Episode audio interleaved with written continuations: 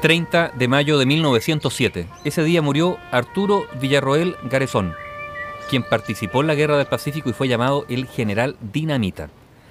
Hay un artículo de la Sexta Compañía del Cuerpo de Bomberos de Santiago que cuenta que Arturo Villarroel nació en octubre de 1839 a bordo de la goleta La Chilena, cuando su padre, Emiliano Villarroel, un industrial maderero, y su madre, Catalina Garezón, una irlandesa sentada en Estados Unidos, navegaban por razones de trabajo en los mares de Chiloé, o tal vez provenían desde Estados Unidos. No está muy claro en qué lugar exacto el barco estaba cuando nació Arturo Villarroel.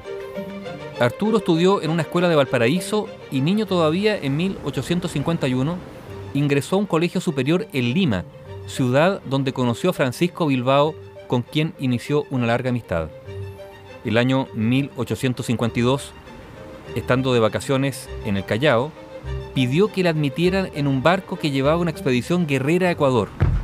A bordo de ese barco, una bomba explotó en cubierta y le destrozó dos dedos de su mano derecha. Después, Villarroel se dedicó al comercio. Un día se enteró que un velero iba a zarpar desde Perú al oriente y sin pensarlo dos veces, se embarcó en él recorriendo toda China. Más tarde viajó a California, Australia, Nueva York. En fin, recorrió toda América y Europa. Cuenta Mariano Cristi en su publicación Lectura Patriótica, editada en 1887, que estando Villarroel en Nueva York, presenció cómo se declaraba un incendio en lo alto de un edificio.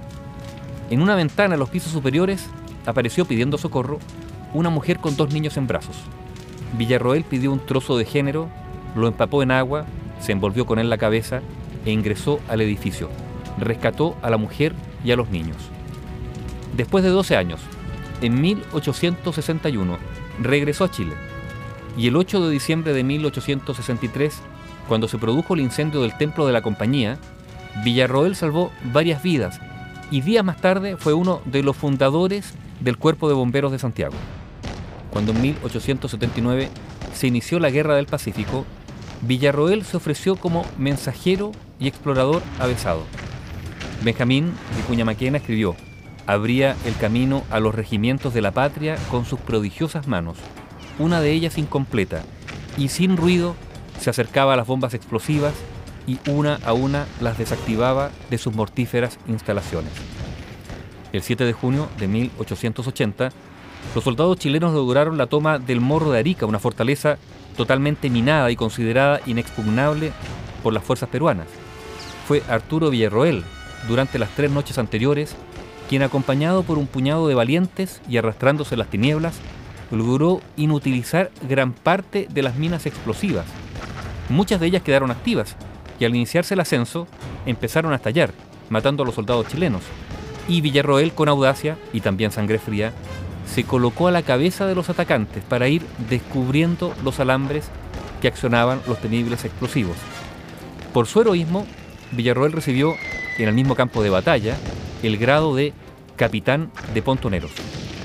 Más tarde, en la batalla de Miraflores, que abrió a las tropas chilenas las puertas de Lima, de nuevo avanzó gateando o deslizándose en medio de una terrible balacera para cortar a corvo los alambrados de las minas peruanas.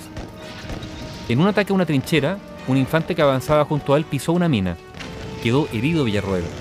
Herido porque tenía ambas piernas destrozadas. De hecho, una de ellas tuvo que ser amputada.